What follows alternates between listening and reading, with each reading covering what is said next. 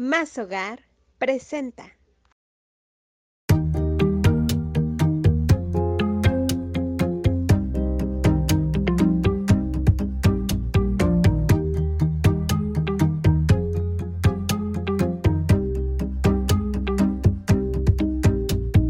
Hola familia, bienvenidos a un nuevo episodio de Más allá del aula, un podcast de Colegio Excelsior. Yo soy Vianey Olvera. Y yo soy Lupita de la Garza. Y el día de hoy tenemos un invitado muy especial. Hace alrededor casi ya de un año nos acompañó en nuestro primer episodio. Y él es el licenciado Edgar Tejada García, asesor financiero de ETEGA. Bienvenido. Ah, Muchas gracias, Lupita. ¿Cómo has estado? Bien, gracias. Tiempo sin vernos aquí. Ah, Sí, hace ya vamos para un año que, que estuvimos eh, en este mismo lugar platicando, pues bueno, de, de otro tema. Pero ahora que estamos iniciando este, este nuevo año, eh, bueno, diciembre trae sus fiestas y demás, pero con ello viene muchísimos gastos. Viene la cuesta de enero, viene ahora sí que el año de llenarse de propósitos y a veces en ocasiones uno de los propósitos es estar financieramente más sano, Que luego terminas en, en- en solo eso, en propósitos. Y el día de hoy que, eh, invitamos a Edgar para que nos platique sobre finanzas personales desde cero, Desde cero. desde cero. Pues mira, eh, no es un tema extraño porque desafortunadamente este, la mayoría de la gente no tiene un plan financiero. Todos empiezan desde, desde cero. Rara es la persona que dice, oye, quiero empezar a hacer un plan de ahorro, inversión, eh, cualquier proyecto que implique recursos económicos con un respaldo atrás. Todos empiezan desde cero. Así que el tema no, no es nada, nada fuera de lo común, más bien es lo más común desafortunadamente. Y, por ejemplo, ¿cuál sería la edad a tu punto de vista eh, adecuada para poder empezar a, a- a pensar en este tema? desde ya.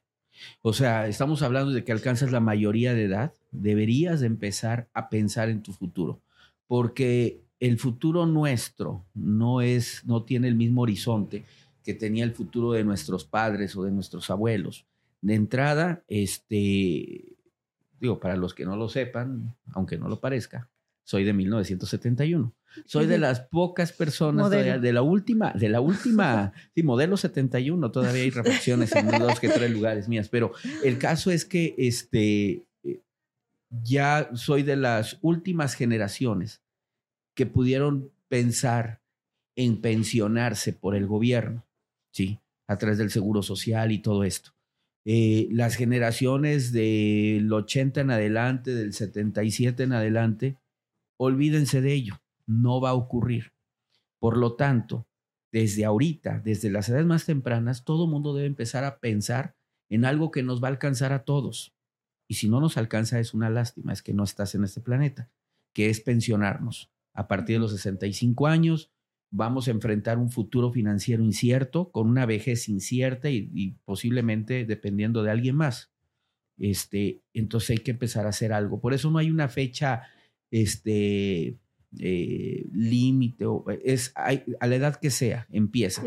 Entre más joven, mejor. Desafortunadamente los jóvenes ven esta situación como algo lejano. Yo a mis 18 años, pensar a cuando tenga 65, no hombre, están locos, me falta muchísimo, tengo muchísimas cosas por hacer, muchísimas cosas en qué pensar, que pensar en llegar a, a ser viejo. Pero vas a llegar. Y es, y es momento de que independientemente de las otras cosas de las cuales vamos a hablar ahorita, que hay que hacer, porque el ahorrar no significa privarnos de las cosas. Este, eh, eh, vamos, no es, no, no, no- al no privarnos de las cosas, este, hay que tener eso en mente para poder hacer un plan, por mínimo que sea. ¿Cuál sería el primer paso que tengo que hacer para poder eh, iniciar con esta parte de ahorrar, administrar? Como todo en la vida, hay que hacer hábitos. Hay que hacer hábitos. El ejercicio, por ejemplo, es un hábito. El ponernos a dieta es un hábito. El dejar de fumar es un hábito. Este, que cuesta trabajo hacer. Bueno, el ahorrar también es. ¿Con cuánto hay que empezar? Con lo que se pueda. empiezas desde la educación que los padres le pueden dar a, nuestro, a, los hijos, eh, haciendo su alcancía, juntando, llenando el clásico, este, una, una, botella, un cochinito, con moneditas de lo que vaya sobrando. El asunto es que vayan teniendo ese hábito. Pero, por ejemplo, te dices de lo que vaya sobrando. ¿Es correcto que sea lo que vaya sobrando? ¿O tiene que ser antes? No, no, no, claro que no, no es correcto. Yo sí eh, me equivoqué al decir sobrando en cuanto a que yo tenía la visión del niño. Del niño, ok. Sí, porque al niño, para empezar, un niño no tiene ingresos, entonces no le sobra. Pero, pero le sobra lo que el papá le, le da. Pero cuando hablamos de personas que ya son productivas, que ya están trabajando, ahorrar no es guardar lo que me sobre porque jamás te va a sobrar. No importa tu nivel de ingresos. Así el que gane 5 mil pesos al mes, que es muy poquito, jamás le va a sobrar por obvias razones. El que gana 100 mil, 200 mil, 300 mil pesos mensuales, tampoco le sobra. ¿Por qué? Porque va a llevar un nivel de gasto acorde al nivel de ingreso. Sí. Este, en economía hay algo que llamamos la propensión marginal al consumo y la propensión marginal al ahorro. Este, que es cuánto de lo que gano estoy propenso a gastarme y cuánto es lo que estoy propenso a ahorrar. Este, en México la propensión a, ahorro es, es mínimo, estamos muy enfocados al gasto. Tengo dinero, gasto. Entonces, sobrar no, hay que hacer un hábito. Hay que hacer un hábito de decir, oye, de mi ingreso total, voy a separar X porcentaje. Es muy eh, arriesgado o no es justo llegar y decir, este es el porcentaje idóneo, 30%. No, hay gente que no lo puede hacer, pero sí hay que pensar en ahorrar algo, un 5, un 10, un 15, un 20% de nuestro ingreso, separarlo y les juro algo, van a poder vivir con el resto. Es decir, ya tomarlo en cuenta dentro de tu lista de, pendientes de gastos que tienes que, que hacer y meterlo ya en esa lista. Exacto. Haz de cuenta que el ahorro jamás debe de verse como un gasto, porque cuando se ve como un gasto te pesa pero debería de estar incluido dentro de nuestros... Inversión. Eh, sí, es feo verlo como gasto, pero hay que decirlo así como un gasto fijo. Así como todos sabemos que tenemos que pagar la colegiatura, tenemos que pagar el recibo del agua, de luz, algo primordial, el, el plan telefónico de 500, 600 pesos. Así debería de ser visto el ahorro. Meterlo dentro de mi lista de gastos fijos, o sea, de lo que sí o sí tengo que hacer. Así como voy a hacer el súper, pago la colegiatura, pago los servicios, tengo que pagarme a mí mismo.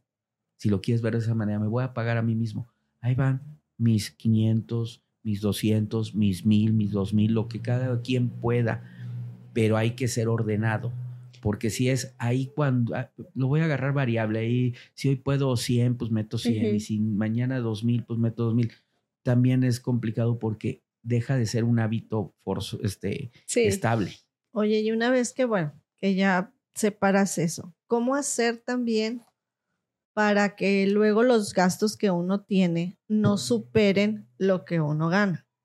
Porque pues, pues eso yo creo que nos pasa a todos. Pues mira, para poder hacer esto, ya vamos a pasar un poquito más allá del ahorro, que es la elaboración de un presupuesto.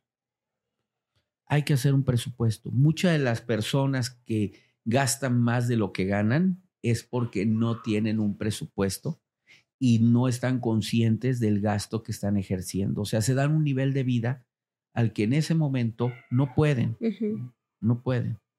Este, eso lo hemos reflejado en las problemáticas con las tarjetas de crédito.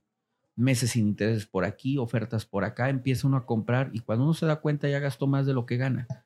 Y no se trata de eso, hay que hacer un presupuesto, hay que ser ordenados en eso. ¿Eso podría ser el paso dos?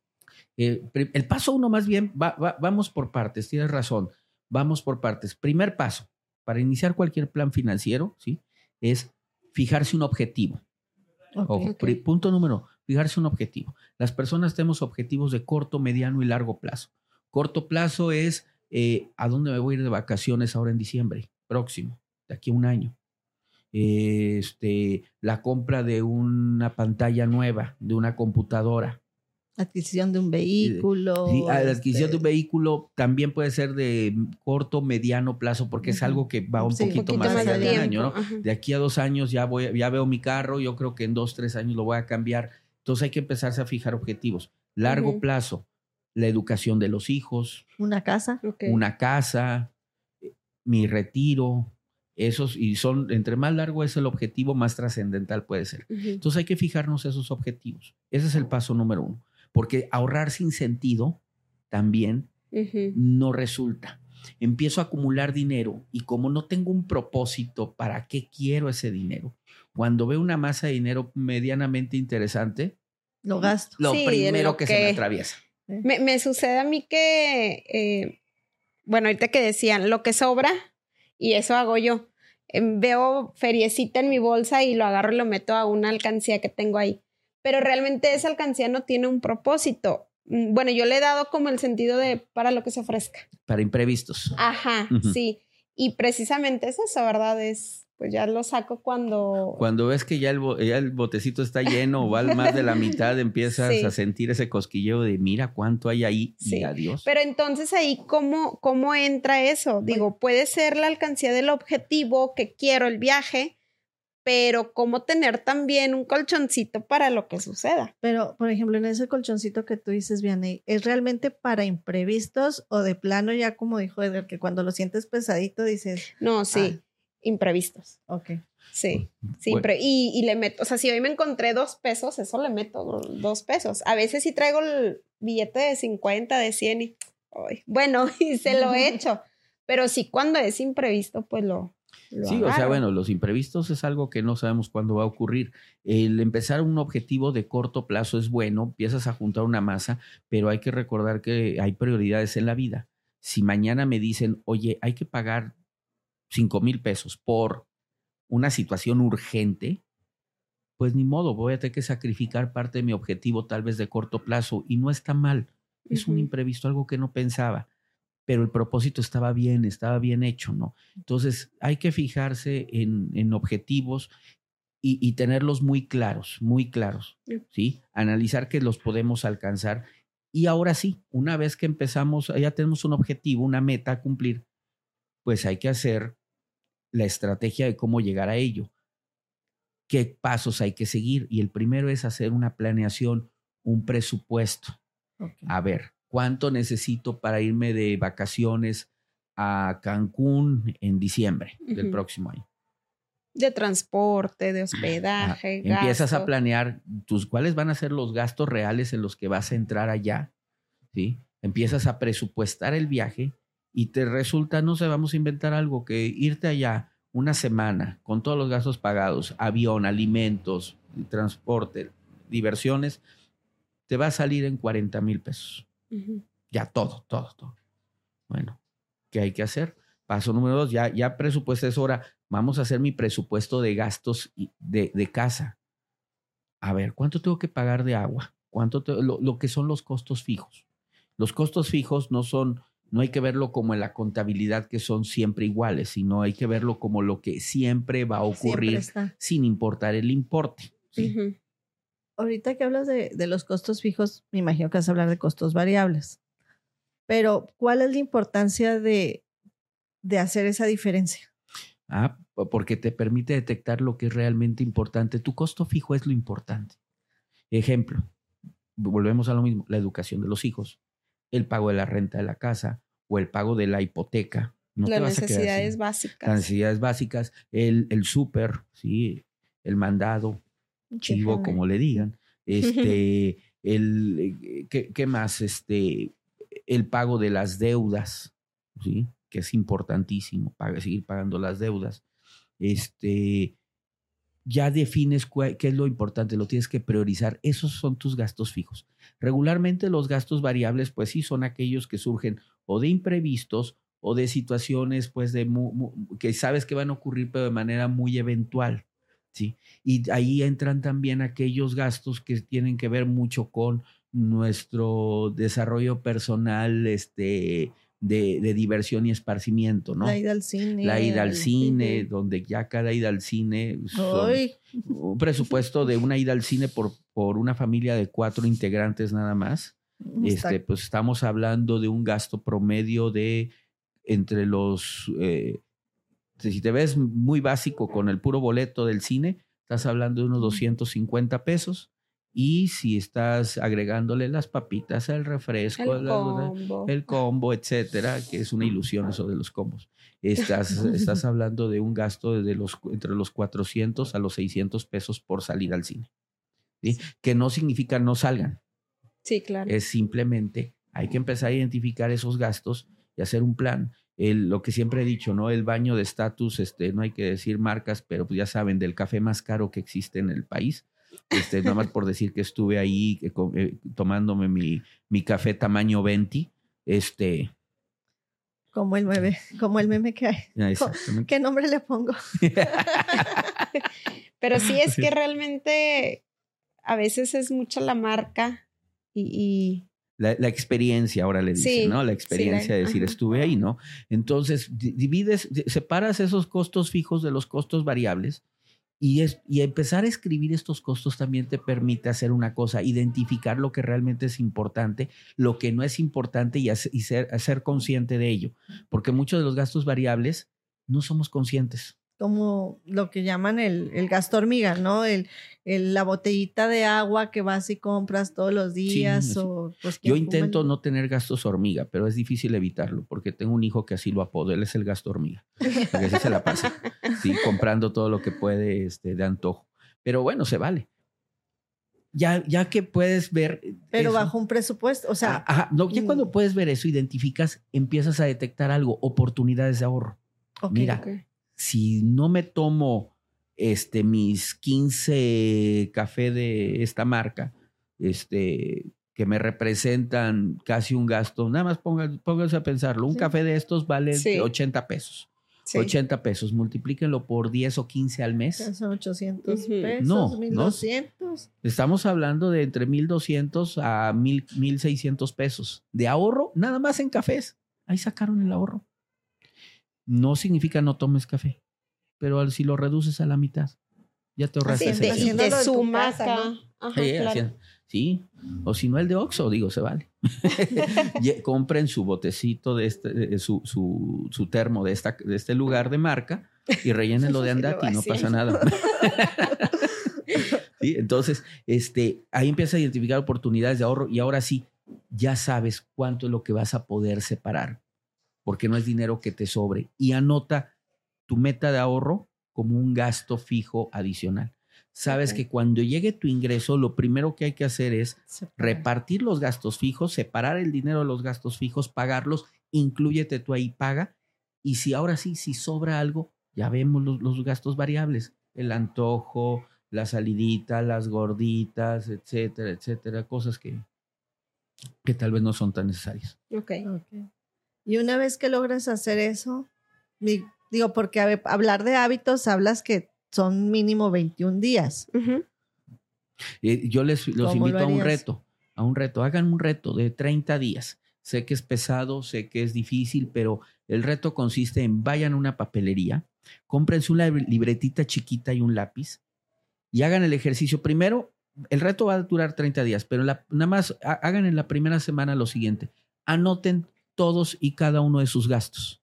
Todos. El Y chicle. cuando digo todo. todos, son todos, desde el viene, viene, el franelero, este, el café que me compré, eh, todo, el, el dinero que presté, que es lo peor que puede haber, no presten dinero. Si prestan dinero es, presten el dinero que saben que no van a volver a ver en su vida. ¿Sí? Así va a ser. Entonces, anoten todo y ahí se van a dar cuenta de lo que están haciendo y van a descubrir desde ahí varios detallitos. Y ya después pasen en los siguientes 20 días a hacer un plan de acción y un presupuesto. En una hojita de Excel, en una libreta. eh, allá hay este, aplicaciones para Android, para iPhone, para iOS, que les permiten llevar presupuestos personales y todas esas herramientas son buenas. Pero así de una forma muy sencilla, ¿qué sería? Ingresos Y menos egresos. gastos y ya. Ya. De hecho, eso es la fórmula, es mis ingresos, anoten sus ingresos después de impuestos, o sea, lo que llegue en su recibo de nómina o lo que ustedes saben que reciben y que después tienen que pasar por, por la guadaña de Hacienda, porque de esa no nos salvamos nadie. Y ahora sí, después de eso, empiecen a anotar todos sus gastos y se van a sorprender. Y van a, y, y van a tener que, que ser conscientes de que posiblemente algunas personas, espero que las menos, están viviendo un nivel de vida que no les corresponde. No digo que sí merecen, es el que no les corresponde en ese momento para su nivel de ingreso. Ahorita pienso, digo, a lo mejor en la mayoría de, nuestro, de, los casos, pues te das cuenta que te ingresaron 20 y a lo mejor gastaste 22. El día de, de, mañana que ya empieces con ese hábito, si hay un excedente, por ejemplo, si ya, ya llegué a, a más uno en lugar de menos dos, ¿qué hay, hay que? Ay, que pues este sería un milagro, ¿verdad? Pero estaría muy bueno, porque recuérdate que para llegar a eso, entre tus gastos fijos, ya debiste haber anotado tu meta de ahorro. O sea, ya está tu ahorro implícito. Y si te sobra ese pesito de más, incrementaselo a tu ahorro. Mételo ahí, mételo ahí. Y no pasa nada malo que quede 20 menos, o sea, bueno, en cero tu ingreso. Siempre y cuando dentro de tus gastos ya esté tu ahorro. Eso quiere pues. decir que estás hablando de una situación sana. Sí, este, este, el juego de, la, de, la, economía es un juego de suma cero, o sea, al final tienes que llegar a cero, o sea, si te sobra, no, no puede ser, si te sobra, qué bueno, incrementalo a tu ahorro, pásalo al gasto, entre comillas, de tu ahorro, de tu ahorro personal. Significa, o también puede significar una cosa, que algo estás haciendo mal, de dos maneras. Una es que tu, meta tal vez no estaba bien, bien trazada y tienes más capacidad de ahorro que la que suponías. Y si lo estabas haciendo en tu hoja de Excel y te das cuenta del error, es lo que siempre digo en las clases de maestría que doy. Este, el error seguramente se encuentra en el dispositivo que está ubicado entre el monitor y el respaldo del asiento. Ahí está toda la bronca. regularmente. Ahorita mencionaban de que ya hay aplicaciones para poder eh, administrarte mucho mejor y, y demás. Y ahorita recordé que en redes sociales, a inicio de siempre de año, aparecen muchas ideas de cómo ahorrar, ¿no? Que el, garrafón y que 10 pesos diarios y que los sobres de, cierta cantidad cada día, no sé. ¿Qué opinan de eso? No, pues es, es, buena manera, rústica, pero se vale es válida. Es, eh, eh, es, más, a veces está motivante cuando ves que se está llenando el garrafón y, te impulsa, ahora sí lo voy a acabar, porque cuando siempre lo ves bajito, híjole, pues me falta mucho. No, te desmotivas. No, te desmotivas. Pero ya cuando va a la mitad o más allá, te empiezas a motivar. El asunto es, póngale al garrafón la etiqueta de para qué es. Viaje, de, vacaciones, carro, este, no sé, lo que ustedes quieran, lo que, lo que ustedes hayan decidido hacer, porque si no lo tienen visualizado, cuando ya lo ven medio lleno, lleno, se lo van a gastar otra vez sin mayor sentido. Por ejemplo, ahorita en este tema, y pienso, digo, a lo mejor ahorita lo estamos viendo cada una como de forma individual, pero en realidad la importancia para quienes estamos casados, pues de contar con la pareja. Digo, cuando uno se casa, uno llega y dices, pues todavía esto es mi sueldo, ¿verdad? Mi ingreso. Pero, ¿tú cómo ves esto? Híjole, ese es uno de los temas más complicados que existen, ¿no? Las finanzas en pareja, cuando llegan al matrimonio. El asunto es que eso es algo que se debió de haber platicado antes y es un tema incómodo en un momento dado, pero que debe de hacerse. Este, y, y respetarse, o sea, si hay amor, debe haber respeto entre las parejas para poder hacer esta división. A ver, ¿de qué nos vamos a encargar cada uno? ¿Qué es lo que te corresponde a ti? ¿Qué, te qué, me corresponde a mí? ¿Cómo nos vamos a dividir los gastos? Hay varias estrategias, ¿no? Este, algunas eh, no, no, no me gustan mucho, pero por una cuestión personal, este, pero no por eso son malas. Esta es de la estrategia de vamos a dividir gastos. A ti te corresponde todo lo que tiene que ver con la educación de los niños, proveer de alimento y educación. A mí me va a corresponder la parte de ropa, la parte de las salidas, de las diversiones. Esa es una. La otra es meter todo en una sola bolsa y de ahí, y de ahí ir sacando. Este, pero también tiene que ver mucho con la relación de pareja y las personas, ¿no? Y, y cada quien se conoce cómo son, en lo bueno y en lo malo este, porque luego hay casos trágicos, ¿no? De que pues, está toda la, bolsa ahí junta y de repente uno se aloca y adiós, sí, este, y, eso lo hace complicado. Eh, pero, pero también para eso hay medidas que se pueden implementar para que no ocurra. eh, pero sí es algo que se debe platicar desde un principio. ¿Qué va, ¿Cómo nos vamos a organizar? Los dos vamos a aportar. Vamos a aportar de manera proporcional a nuestro ingreso. ¿De qué te encargarás tú? ¿De qué me encargaré yo? ¿Tú vas a trabajar este, o no? ¿Sí? Eh, ya sea el hombre o la mujer, porque también nosotros tenemos derecho a no trabajar. No, no, para nada. Pero sí, no, no, es que a veces hay parejas o hay familias que se pues organizan y dicen, la mujer no va a trabajar y bueno, yo no estoy de acuerdo con eso, pero está bien. Cada uno se organiza de, pues de acuerdo a... Como cada quien se acomode. Así es. y también ahí en, en, esos casos, ¿verdad? Digo, las, las mujeres que no trabajan, pues toca administrar los gastos de la casa pero no siempre es, no siempre así. Lo mejor. No, no siempre, no siempre, no siempre, pero, eh, o sea, sí sucede en algunos casos esto. Sí, por, una cuestión de tradición. De que yo te entrego a ti y tú administras, pero otras veces también, digo, yo conozco amigas, tengo amigas que es, esto te doy a ti y, hasta ahí, ¿verdad? Entonces, pues sí depende de, sí, varía de mucho. cada y porque así como hay, habemos varios hombres que pueden ser irresponsables en el gasto, pues, también las mujeres. Entonces, no, no, no es algo de sexo, es una cuestión de, de organización y de confianza, apoyo mutuo y educación mutua. O sea, este, oye, si yo sé comprar mejor que tú, no me encargues las no por eso voy a hacer las compras yo. Te voy a enseñar o vamos a planearlo juntos. Sí, este, eso, eso es algo válido.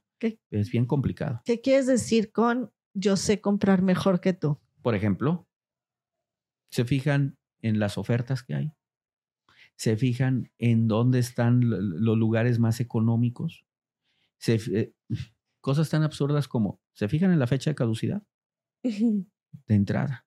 Sí, o sea, hay cosas así, sí, que muchos hombres nos falta aprender, pero también a dos que tres mujeres.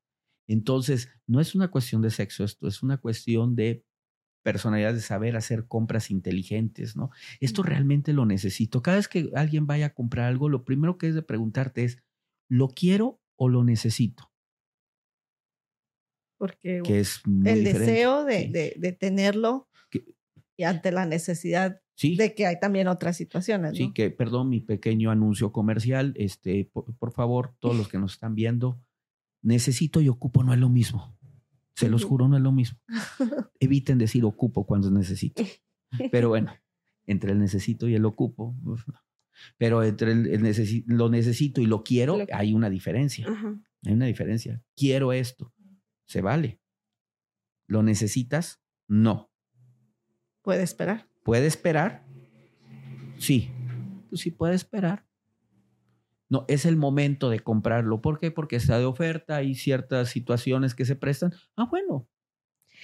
Eh, fíjense que yo con eso también em, me limito mucho, ¿verdad? O sea, sí pienso en, en, y si mañana necesito pagar tal cosa o si mañana me sale tal cosa, pues por haberme comprado algo que, que en el momento se me antojó, ya no voy a poder. Entonces sí me limito mucho en, esa cuestión. Ya después me ando arrepintiendo porque ya no lo encuentro o, digo, bueno, luego vengo y, ya no lo encuentro.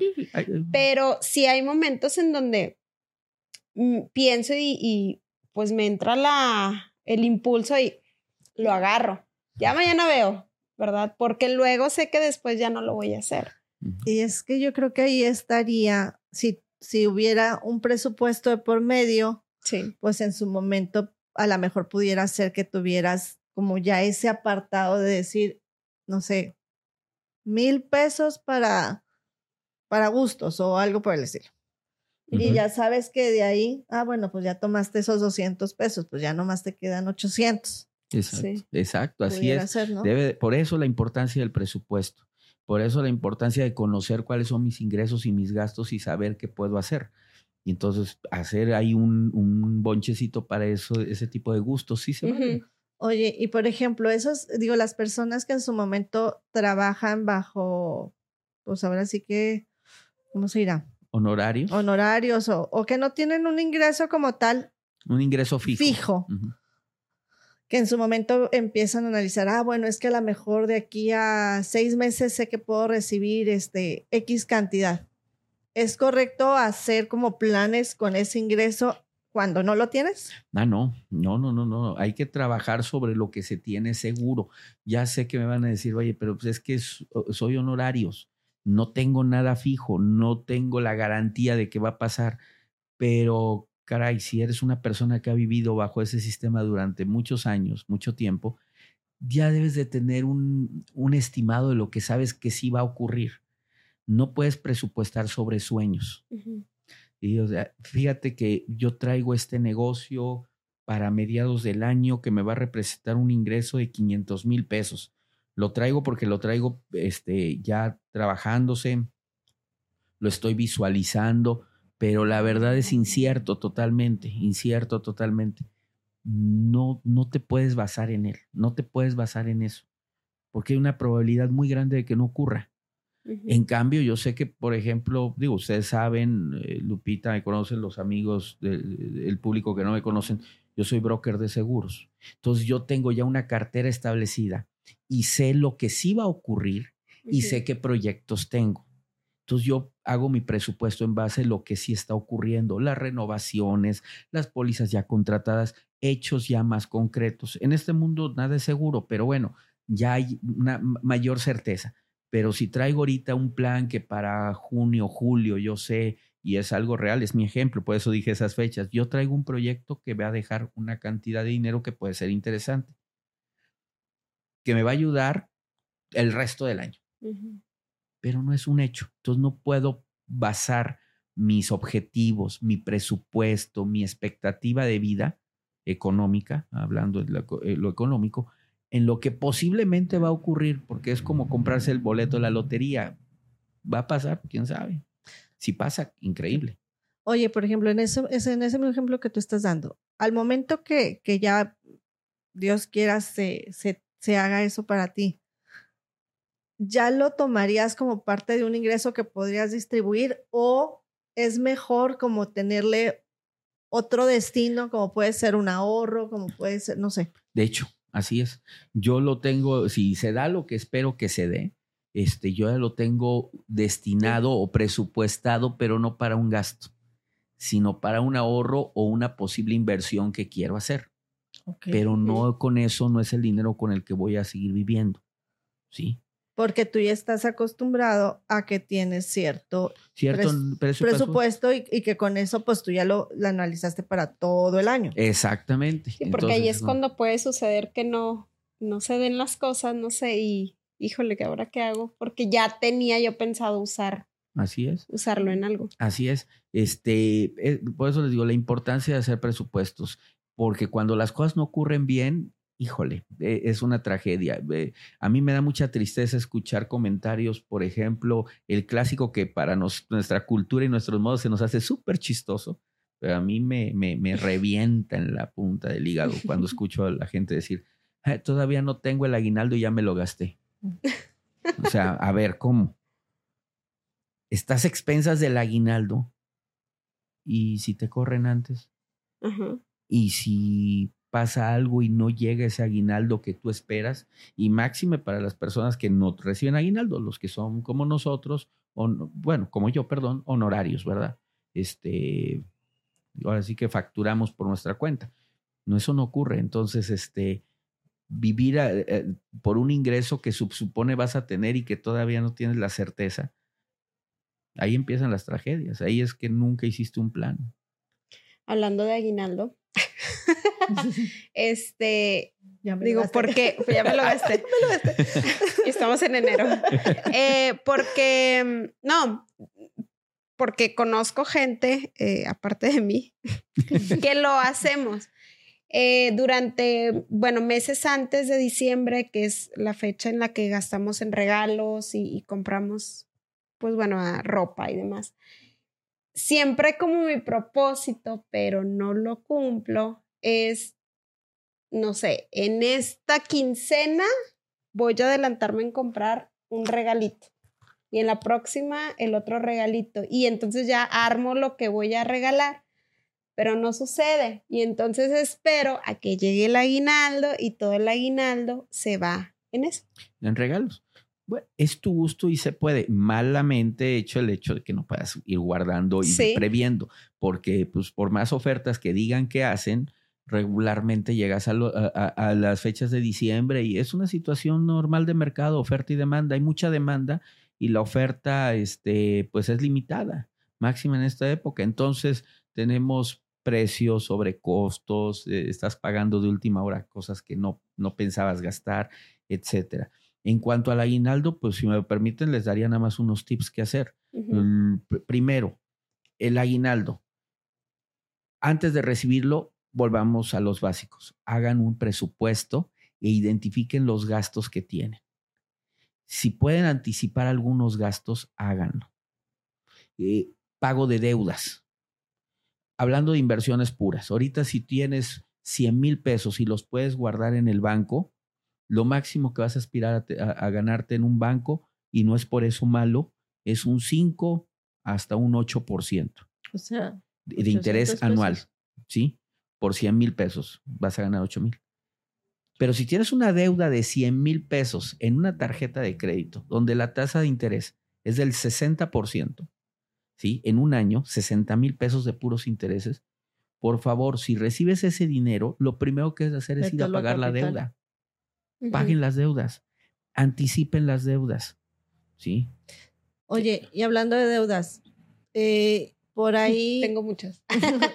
No, ¿cu- ¿cuál sería un tip? Este, yo me acuerdo que, que en algún momento decían siempre paga la deuda más pequeña. Eh, Es que son Pero- estrategias, es, pero, y ver, tiene que ver mucho con, con la mentalidad de cada uno. Cuando tienes deudas pequeñitas, tienes 10 deudas y 5 son pequeñitas, las acabas en el segundo, o sea, rápido, les puedes- Ujú. cuando recibes ese dinero les puedes pagar y eso te motiva, te incentiva, dices, estoy, estoy acabando con esto. Ah, estoy avanzando. Sí, estoy avanzando. Es válido.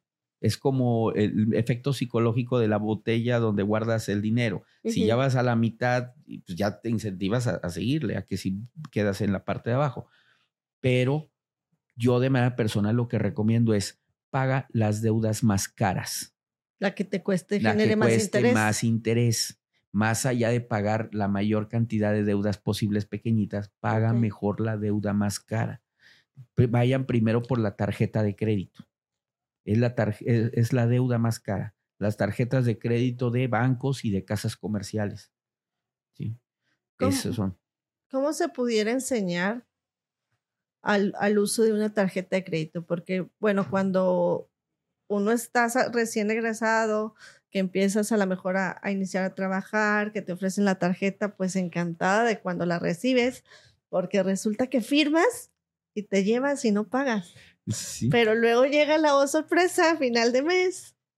Es algo que debe de enseñarse desde la preparatoria, siento yo, desde el nivel preparatoria. No es el manejo de una tarjeta de crédito ni meternos en finanzas personales tan profundas, simplemente enseñarle a los muchachos el valor del dinero, lo que cuesta ganarlo, cuáles son los instrumentos a los que se van a, enfrentar, qué es una tarjeta de crédito, qué es un crédito hipotecario, qué es un crédito automotriz, qué es un crédito para bienes de consumo duradero, el crédito para bienes de consumo Sí, duradero sí. es el que nos ofrecen para comprar la lavadora, la Ok, secadora, el, e- ese tipo de cosas, ¿sí? El crédito para emergencias, cuidado con los meses sin intereses. Eso debería de ser enseñado desde la preparatoria. Si no, en los primeros, en los primeros niveles de universidad deberíamos de empezar a, a inculcar eso, porque la gente cree una algo que es normal. Cuando te llega la tarjeta de crédito por X límite, 50 mil pesos, inconscientemente sentimos que nos acaban de aumentar el sueldo a 50 mil pesos. Entonces, que tengo Sí. derecho a gastarme esos 50 mil pesos, tengo el derecho y la obligación de hacerlo. Y empezamos a darle, a darle, a darle, a darle, y se nos olvida que tiene que llegar el día. Luego, no, no pasa nada porque es a meses sin intereses. Sí, pero te llenas de meses sin intereses y lo que se le olvida a la gente, y está en el clausulado, es que si fallas en una mensualidad a tiempo, en ese instante, a partir de ese instante, tu deuda deja de ser a meses sin intereses y el total de la deuda pasa a ser este, a, a tu crédito de cuenta corriente y te van a empezar a cobrar intereses sobre la totalidad de la deuda. Ah, sí. ¿Cuá- Sí. Ah, sí. Por si no lo sabían, eso es lo que pasa. Está en el clausulado, así es. En las la letras chiquitas. Entonces, fíjense, el meses sin intereses, cuando te dicen paga tu mínimo, Mm, Tu pago mínimo no a veces no- no, no incluye todos los meses sin intereses. Ajá. Entonces, y, y ya trae un interés. Entonces, pagas ahí y si te falló una, una de las mensualidades no se alcanza a cubrir, en ese momento, todas tus mensualidades sin intereses que decías, no, no pago nada, eh, ojo, empiezas a pagar a tasas de interés bastante brutales. Ahorita, por la situación rápida, la situación que hay en el país este, y en- a nivel mundial, no, no es culpa nada de este gobierno, y miren que no lo defiendo, tengo ahí mis asegúnes. Este, pero a nivel mundial tenemos una situación de inflación muy alta. Para que la gente deje consumir, el gobierno no puede llegar a quitarte tu dinero. Lo que hace es Es subir la tasa de interés, Ah. subir las tasas de interés para desincentivar el consumo. Ya no compro la casa ahorita, ¿por qué? Porque mi mensualidad era de 10 mil pesos o pensaba pagar 10 mil pesos hace tres años y ahora que ya puedo, resulta ser que con el alza en la tasa de interés ya mi mensualidad es de 15, entonces mejor me espero. Empiezas a desincentivar el comprar cosas. Por eso suben las tasas de interés. Bueno para el ahorro, porque es otro motivo para que no gastes. Oye, ahora sí me costea el ir al banco y dejar mi dinero ahí porque me van a pagar más. Antes no te pagaban nada. Y este, entonces tu dinero o lo ahorras o dejas de gastarlo porque te cuesta mucho gastarlo por la tasa de interés tan alta. Entonces estamos en ese momento, tasas de interés del 60% en tarjetas. Ojo, esa es la tasa bajita. Hasta en casas comerciales o en, eh, o en, en bancos más populares. Recuerden que a mayor riesgo, mayor tasa. Si una tarjeta de crédito que cobra muchísimo de anualidades y eso puede ser una American Express, no es va dirigido a un mercado distinto. Entonces, su tasa de interés al final no es tan, tan brutal. Es de como del 50 o 60%. Y ojo, dije no tan brutal a comparación de las otras. En cambio, vas a estas casas comerciales que luego se convierten en banco como Azteca, Coppel, etcétera. Ahí hablas de tasas ahorita entre el 120 y 130% de interés. Entonces, aguas con la tarjeta de crédito. Gasten sí, pero intenten ser totaleros, gasten lo que pueden. Eso se como debe si fuera, como si fuera más bien una, ay se me fue. O sea, ay, deben, no deben ganar el dinero, sino, esa fue la palabra. Jinetear el dinero. Eh, jinetear el dinero. Para eso debería ser la tarjeta de crédito. Jinetear el dinero. ¿Qué, ¿Qué significa? Utilizo el crédito para lo que necesito. Necesito, no quiero, no, no quiero por gusto, sino necesito comprar en ese momento y no tengo el recurso en ese momento, pero sé que lo voy a tener.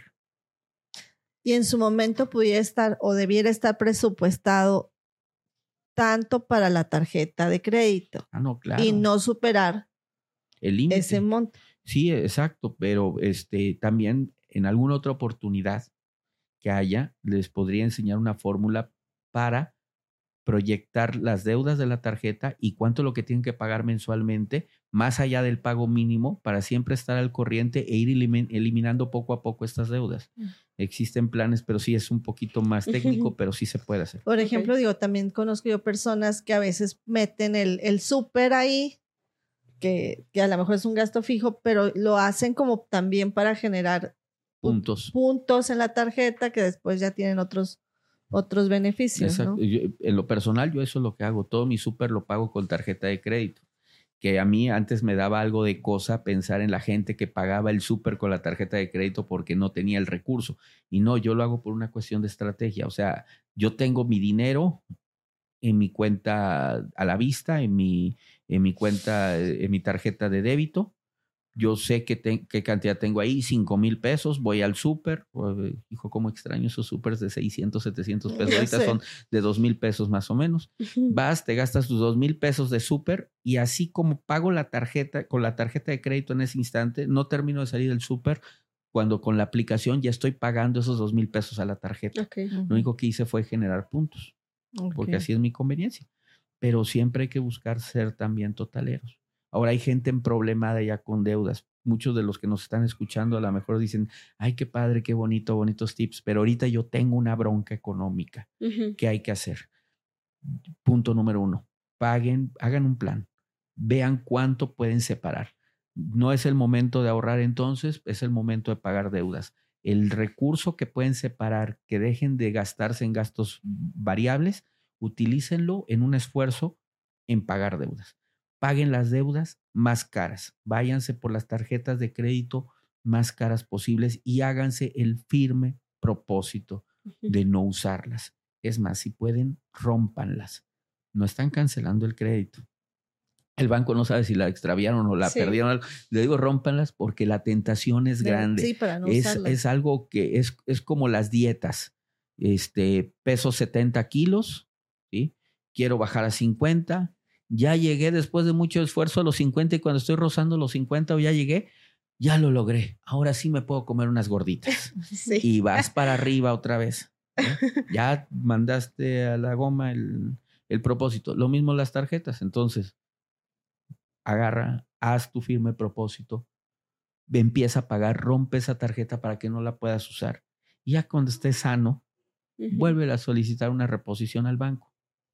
Yo eso hice una vez, la guardé para no no sentir esa necesidad o ese deseo de que ibas por la tienda. Y, si van a galerías, por favor, no saquen a pasear la tarjeta de crédito. Ya no déjenla en la casa. Déjenla en la casa. Déjenla en la casa, es lo más sano. De veras, lo más sano. Y bueno, una vez que en su momento puedes, este, que ya ahorraste, que ya, que ya tienes cierto orden. Ahorita tú hablabas de, de que vas a invertir el dinero. ¿qué tipo de inversiones hay para uno, gente común y corriente? Pues mira, hay, hay varias inversiones que se pueden ejercer, pero no es anuncio, pero una de las mejores inversiones que puedes hacer de entrada es ver por tu futuro. Entonces... ¿Un seguro es una inversión? Sí, claro, pero más que no lo vean como una inversión de dinero ahorita, o sea, es que mucha gente no planea los imprevistos que pueden ocurrir vayan por, su, por sus gastos médicos. Si tienen oportunidad de adquirir una póliza de gastos médicos, adquiéranla. Una póliza de vida. Ay, no lo voy a disfrutar. Pues no, pero estás viendo por el futuro de tu familia. Cubre los riesgos que la, que la vida y la vida se te pueden ofrecer, aparecer, porque hay muchos. Y si tienes después de eso, ya cubriste eso, este, y tienes la oportunidad de, de seguir generando un recurso y meterlo en algo, este, lo que decías, ¿en qué puedo hacerlo los simples mortales? O sea, todos nosotros. Los bancos, las aseguradoras, este, esas dos instituciones generales ofrecen servicios bastante buenos para ello. Hay desde los más sencillos como pueden llegar a un banco y solicitar una inversión a plazo fijo. ¿sí? La inversión a plazo fijo es aquella que no puedes tocar durante cierto periodo de tiempo este, a siete días, 28 días es lo más común. Eso. Bueno, o sea, metía su dinero a, a, 28, días, A 28 días, ventajas y desventajas de todo eso. Ventaja es que es garantizado el, eh, eh, la tasa de interés que te van a pagar. Lo malo es que no puedes disponer de ese dinero durante los primeros 28 días y si no lo retiras en la fecha que te toca, se vuelve a invertir de, Pero, por ejemplo, si yo invierto 100 pesos, o sea, yo meto al banco 100 pesos a esos 28 días me van a dar un interés, supongo. Sí, mínimo, pero te lo van a dar. Y esos 100 pesos, digo, y esos, cuando pasan los 28 días, digo, lo interesante sería que esos 100 pesos más el interesito que me dieron, volverlo a meter a 28 días. De hecho, se hacen automático, así es, así es. Ah, es lo que la gente este, que no tiene la obligación de conocer, pero en finanzas sabemos que existe, que es el interés compuesto. O sea, empiezas a sumar intereses al capital y se compone un nuevo, un, nuevo capital y sobre eso se vuelve a invertir.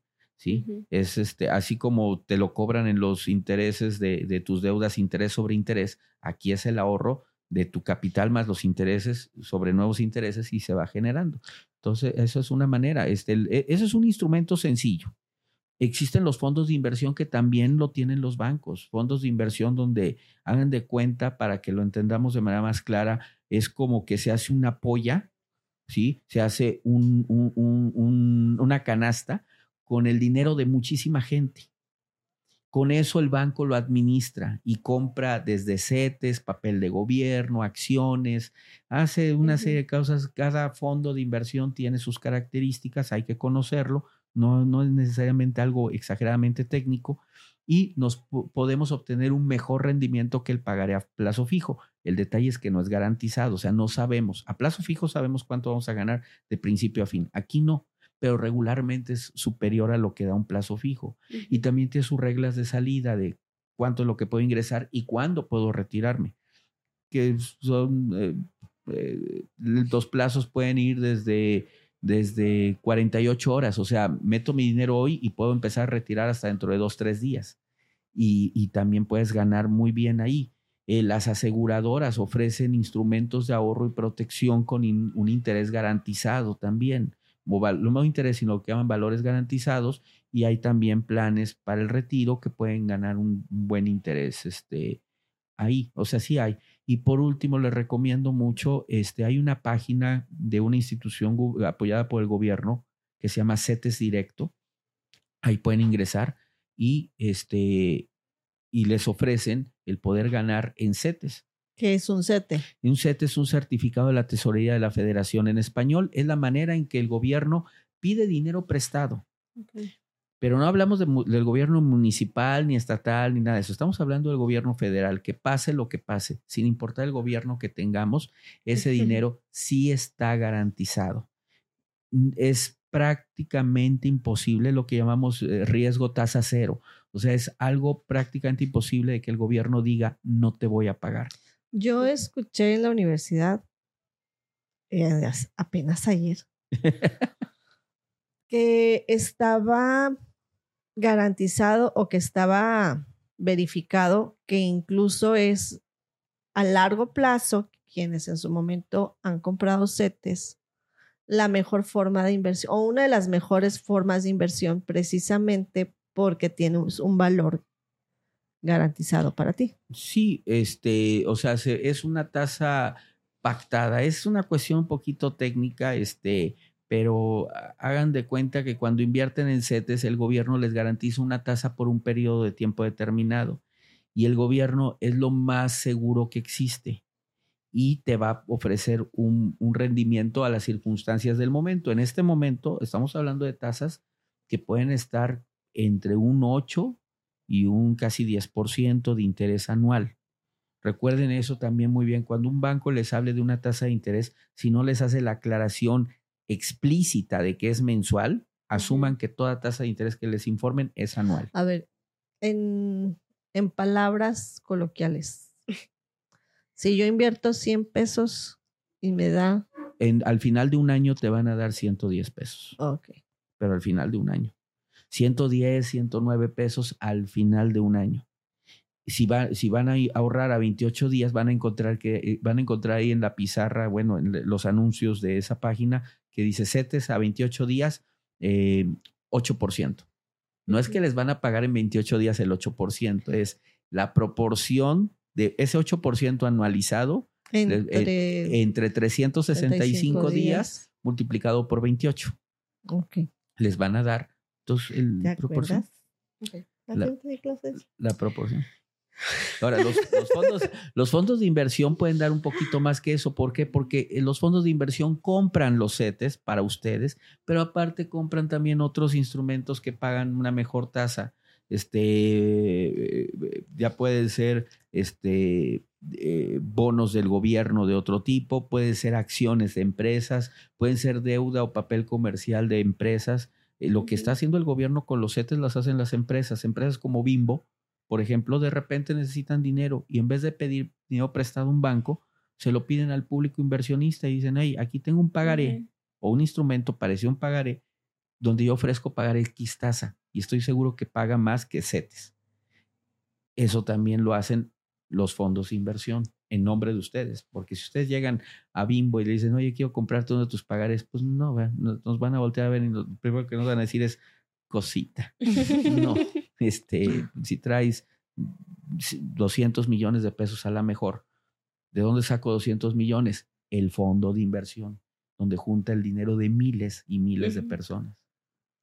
Este, digo, yo no sé, en, en mis redes sociales, quizá porque es un tema que, que me gusta también, aparte de la educación, otro tipo de educación, educación financiera, me salen muchos este, reels y muchos videos precisamente de diferentes personas que gurús nuevos, gurús nuevos. que, que van explicando sobre, sobre el eh, temas financieros, entre ellos pues la inversión.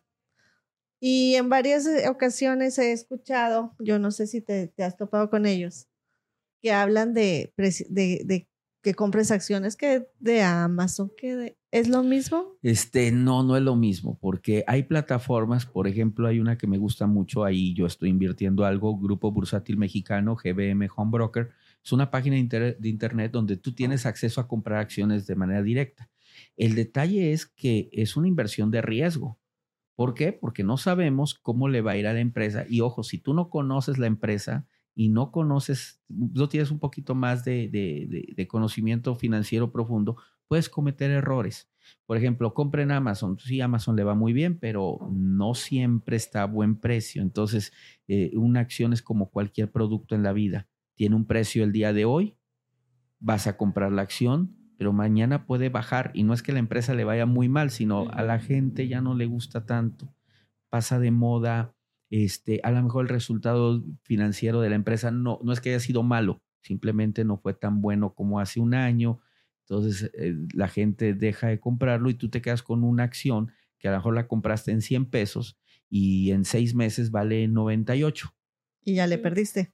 Siempre y cuando no la vendas porque si vendes la acción es cuando realmente realizas tu pérdida. O sea, yo la compré en 100 y la vendí en 98, perdí.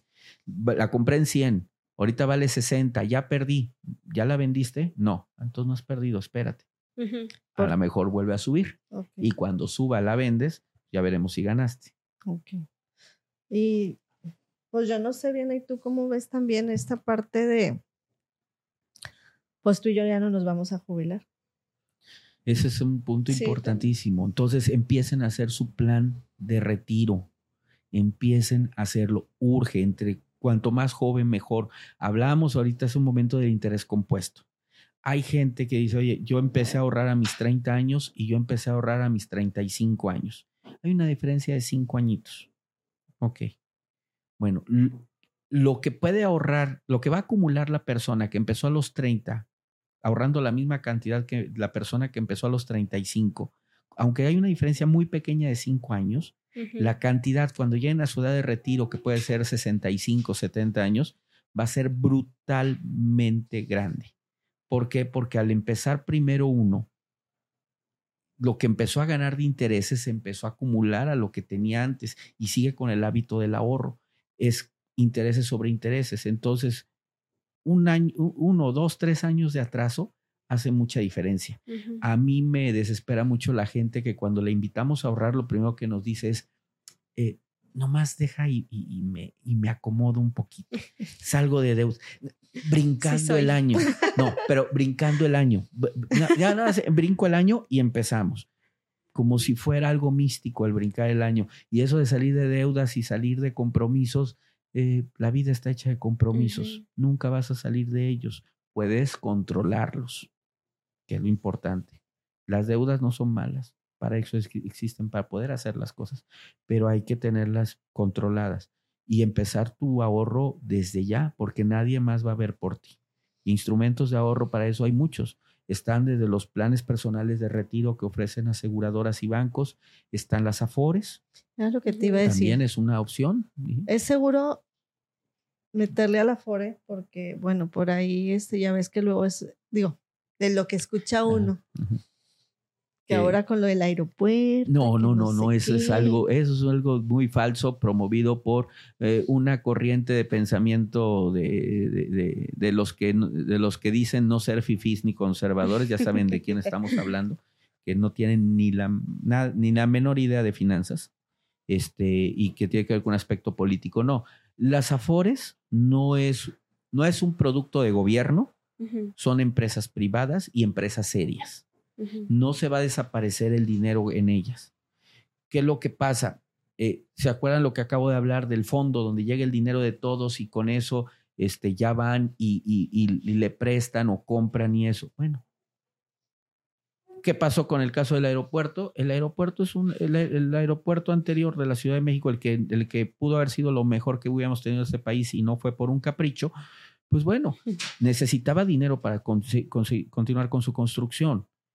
eh, las, eh, este aeropuerto, esta empresa, volteó a ver a las Afores y les dijo, oigan, necesito dinero y si me prestan, ofrezco pagar tal cantidad de interés bajo ciertos requisitos. Y las Afores, perdón, no fueron desbocadas a decir, vamos a prestar, ojo, las Afores son instituciones, son administradoras de ahorro para el retiro que tienen políticas muy bien definidas, que saben que, por ejemplo, no pueden poner en riesgo el dinero de la gente que se va a retirar. Pueden comprar acciones, pueden prestar dinero, pero hay un reglamento. Uno de ellos es que en ese tipo de proyectos no puedes prestar más allá del 10% de tu fondo. Ok. Entonces, es que se lo van a dar al aeropuerto, no es cierto. Y si alguien le iba a entrar a lo del aeropuerto, no iba a entrar con más allá del 10%. Y no era un robo, era un préstamo.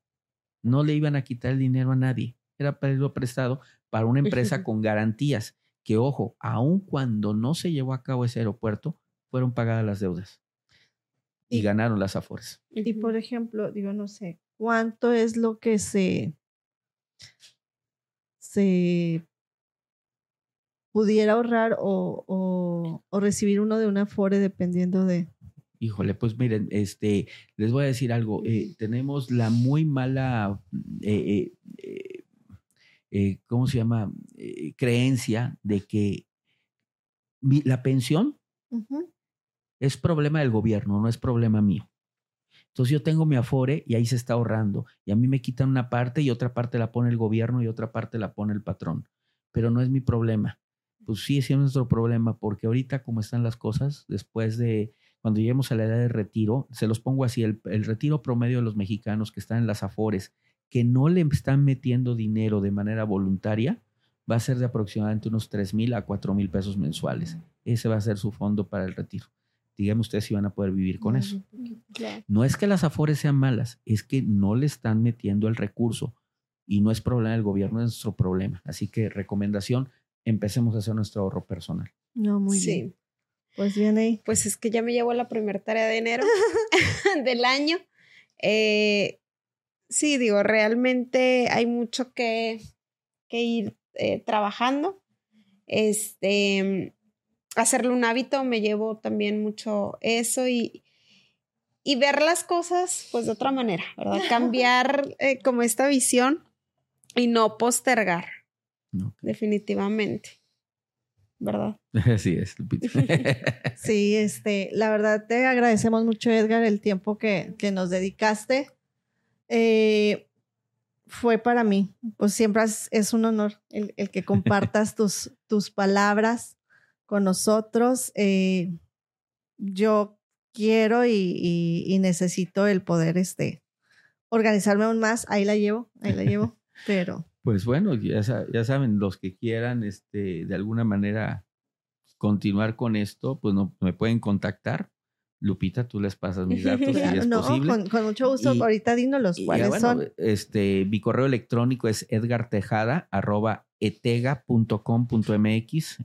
Este, también en mis teléfonos celulares, el 8711 892241 en mi página de internet www.etega.com.mx y pues eh, no nada más que agradecerte la invitación. Ojalá y no tenga que pasar otro año para que me vuelvas a invitar. Cuando gustes. no, la verdad es que yo, me fui, me voy, me voy bastante contenta con, con, con, lo que nos comentaste el día de hoy, con lo que estuviste, nos estuviste platicando cuando platicábamos del tema, decía bien, es que yo no sé, le digo, digo, a lo mejor yo tengo un poquito más de conocimiento por mi profesión, mi carrera, pero la verdad es que es algo que, que requerimos y necesitamos, pues todos, ¿verdad? Es una educación. Exacto, es educación. Precisamente. Y bueno, eh, por ahí tenemos nuevamente una dinámica, Edgar, déjame te platico, que este, queremos regalar unos libros y son libros en relación precisamente a temas financieros. Uno es El hombre más, más rico de Babilonia, otro es este, bueno, es El monje que me dio su Ferrari y otro es Piensa, piensa y hágase rico. Y la idea es el poder compartir la publicación de este podcast etiquetar a, tres personas y en base a quienes realicen ambos aspectos o ambas situaciones, vamos a, a realizar una rifa para poder regalar tres libros diferentes. Ah, padrísimo. Bien, bien, eso es muy bueno. Eh, Lectura, es lectura sana eso. Así es. Entonces, pues, bien ahí. Muchísimas gracias por acompañarnos. Eh, y pues bueno, los invitamos a, al próximo eh, episodio que tenemos preparado muy especial. Cumplimos nuestro primer año de, de grabación. Entonces, Espérenlo, espérenlo, espérenlo. y Bueno, Y pues, o- seguimos. ojalá y pueda acompañarlas, Fuiste- aunque sea fuiste- detrás de cámaras. fuiste el que nos diste la, la patadita de, sí, de buena suerte. así es. Bueno, pues muchísimas Esto gracias. fue Más allá del aula. un podcast de Colegio Excelsior.